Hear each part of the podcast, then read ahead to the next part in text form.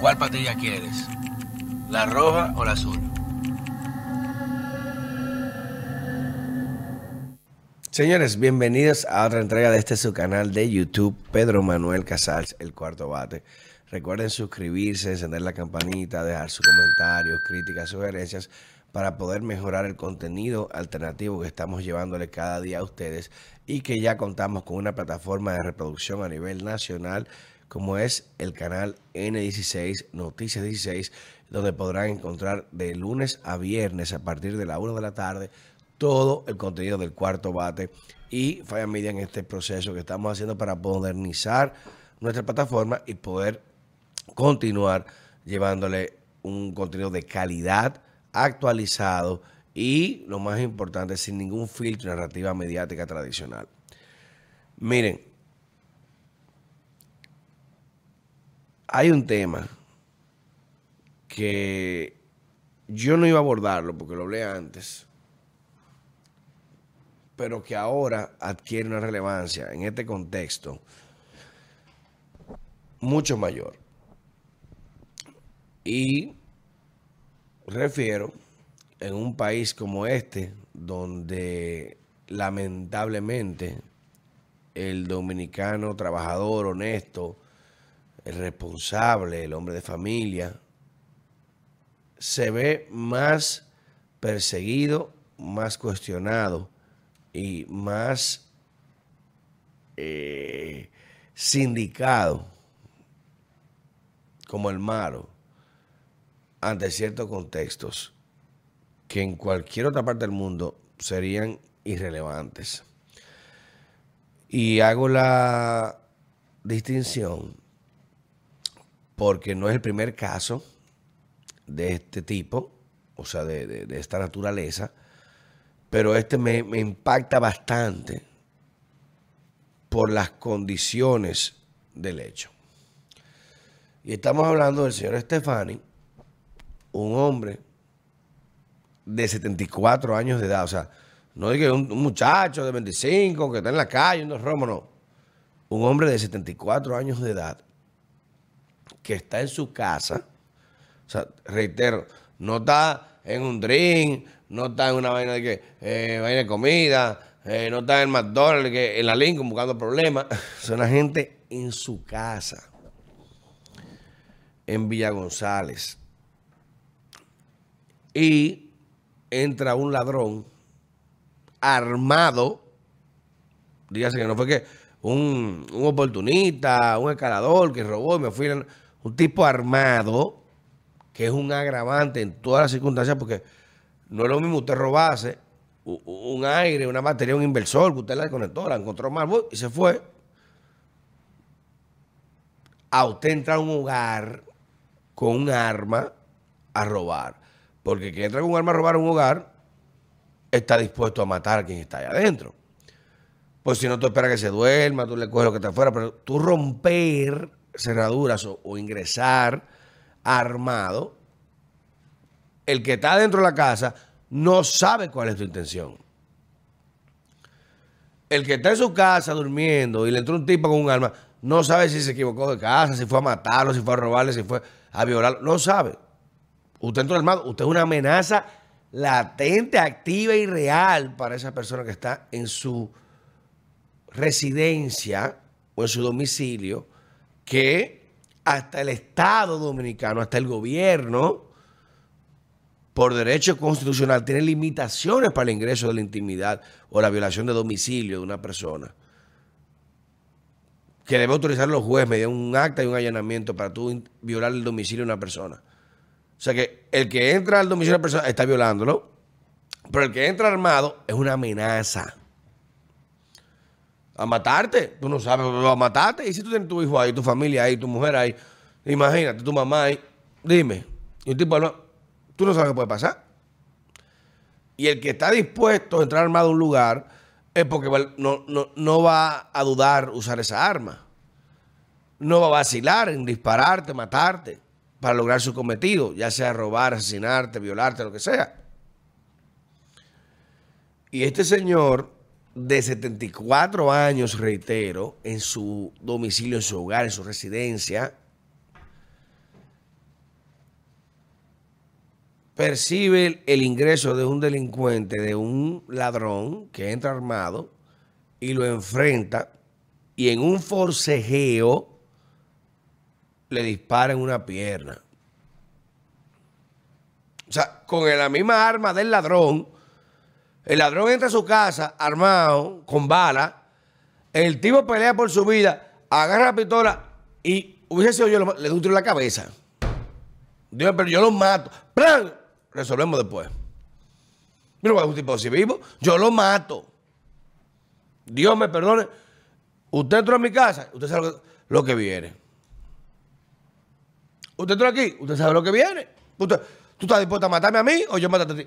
El, que se la juega así sabe lo que viene. Y el señor de 74 años, o sea que yo no sé cómo se perdió con ese muchacho que era más joven que él, logra quitarle el arma, le dispara en una pierna y llama a la policía. ¿Adivinen qué? El preso es él.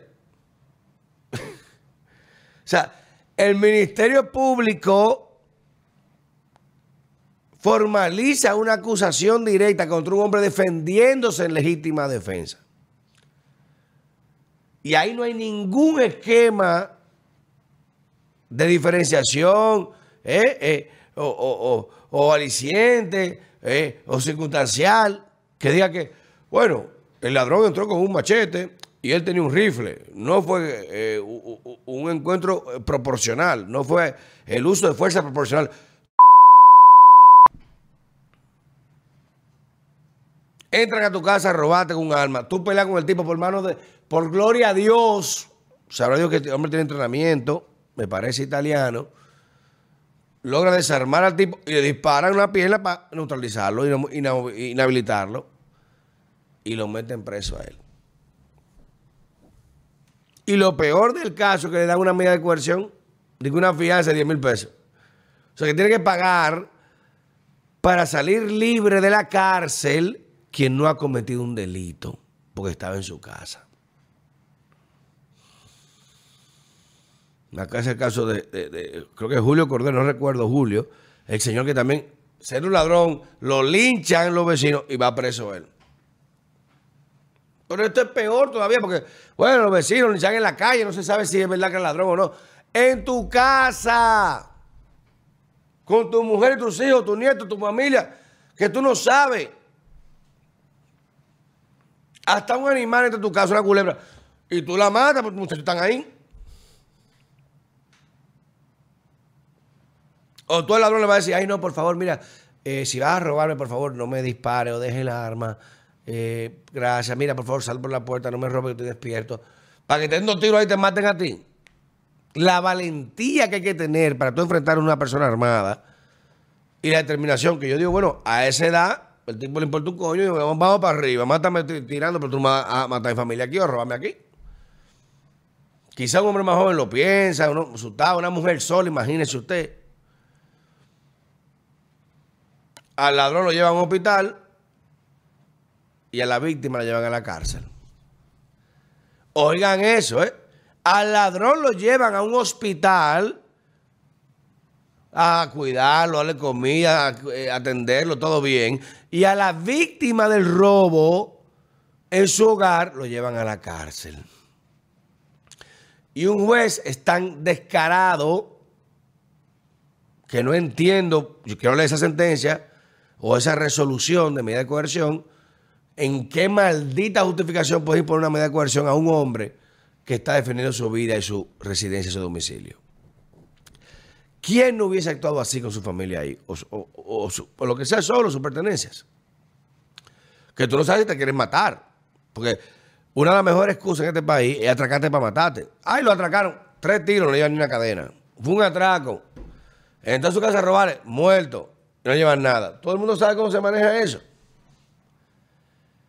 Pero carajo, ese señor de 74 años de edad preso por defenderse en un país donde aquí hay que tener seguridad privada, donde hay que andar con los ojos abiertos, donde tenemos que tener todo el mundo armado porque tú no sabes lo que cualquier pendejo te explota.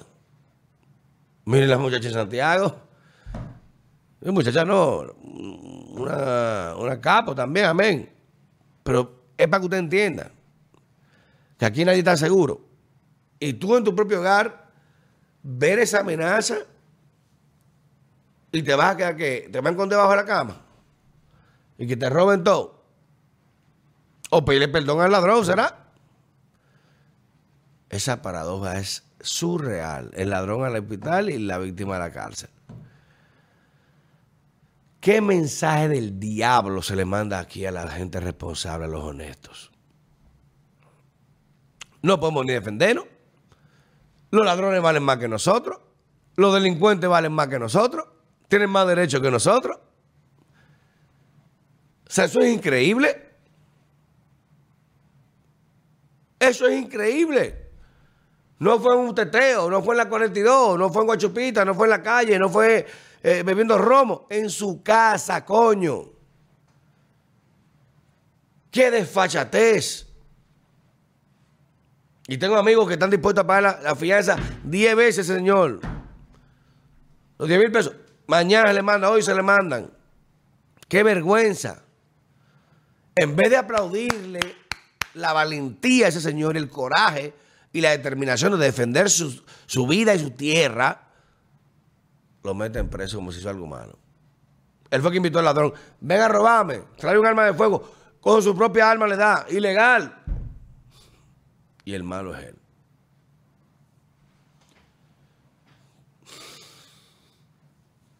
Yo no lo dejo vivo. El que entró a mi casa sabe que tiene dos opciones, o matarme que se muera. Bueno, el que entra a mi casa, yo estando ahí, son dos opciones. Ahí no dije, vamos a conciliar, que mira, vete, que te agarré. Entrate, tú puedes andar, coño, con un cuchillo de plástico, te va, te va en una caja y no de pizza en funda y no en un supermercado. Pues tú, sabes que te estás regando. Tú, tú eres loco. Ah, bueno, vamos arriba, Playboy. Hombre no come hombre, vamos arriba. ¿Qué mensaje manda la justicia con este caso? Hay que temer a los delincuentes y hay que temer a la justicia por tú defenderte. Mierda para el carajo, ¿no? Como nos jodimos todos. Miren el caso que pasó en Florida, que felicito al gobernador Ron DeSantis. Que a los que quieran venir a saquear con el huracán Ian ahora, que aprovechar que estamos aquí, que porque la policía está ocupada eh, y, quieren saquear, acuérdense que tú un estado segunda enmienda. Aquí, stand your ground. Aquí defendemos la tierra. El que se mete una, propiedad privada, lo explotan, bien hecho. Amén. Los rezos y acotados. Uno pues, coño, está, limitado, a comiendo en su propia casa. Y no todos tenemos el dinero los recursos para hacer un castillo, una fortaleza en nuestro hogar que no se entre nadie. O tener escoltas y seguridad como tienen muchos. Que dicen, los derechos humanos, que es un abuso. Qué maldito. Ya el ladrón estaba eh, deshabilitado porque le quitó el arma. Pero hijo, tú maldita, pero tú te estás poniendo loco. Le digo, el único fallo de él fue no matarlo. Tres tiros en la cabeza y el pecho. Dos en el pecho y en la cabeza. Pam, pam. Ya, happy face. La sonrisa en el pecho y el ojo en la cabeza. Happy face, tranquilo. Increíble que estemos hablando de esto. Increíble. O sea, reitero, no es que el tipo llegó a su casa, le encontró a un hombre con la mujer, que, que si estaba que un socio que lo invitó de maldad para matarlo porque le había robado. No. Es que estaba en su casa acostado y le llegó un ladrón a, robar y a matar. Y el tipo tuvo el coraje de enfrentarlo a los 74 años. Y va a coger cárcel por eso. Cuando al revés, debe ser un ejemplo de referencia para que los ladrones digan, el que se mete en una casa lo matan y no hay problema. la piensa dos veces. Ah, no, pero la justicia sí es efectiva para ese caso. Ahí sí la justicia es efectiva para proteger a esos delincuentes. Ahí, mira, una vez me di colchón, premura, acusación. Claro. Y para otro caso no. Como el museo de la Ana esa, que andaba libre a pesar de todas las cosas que hacía y por estar cooperando. Que le debía dos millones de dólares a un colombiano. Feo. Caso feo de allá. No se sabe si fue que por, por, chotear o si los cuartos que debía de lavado y vaina, pues la tipa se cree una reina. Bueno, la patrona, la dura, uh, vaina, oh, macanería, vaina. Y pensaba que está protegida en Santiago. Oye, ¿a quién le llegaron con todo corta? A todo el mundo le llegan. Pero en tu casa, no en la calle, hermano. No, eso no está bien.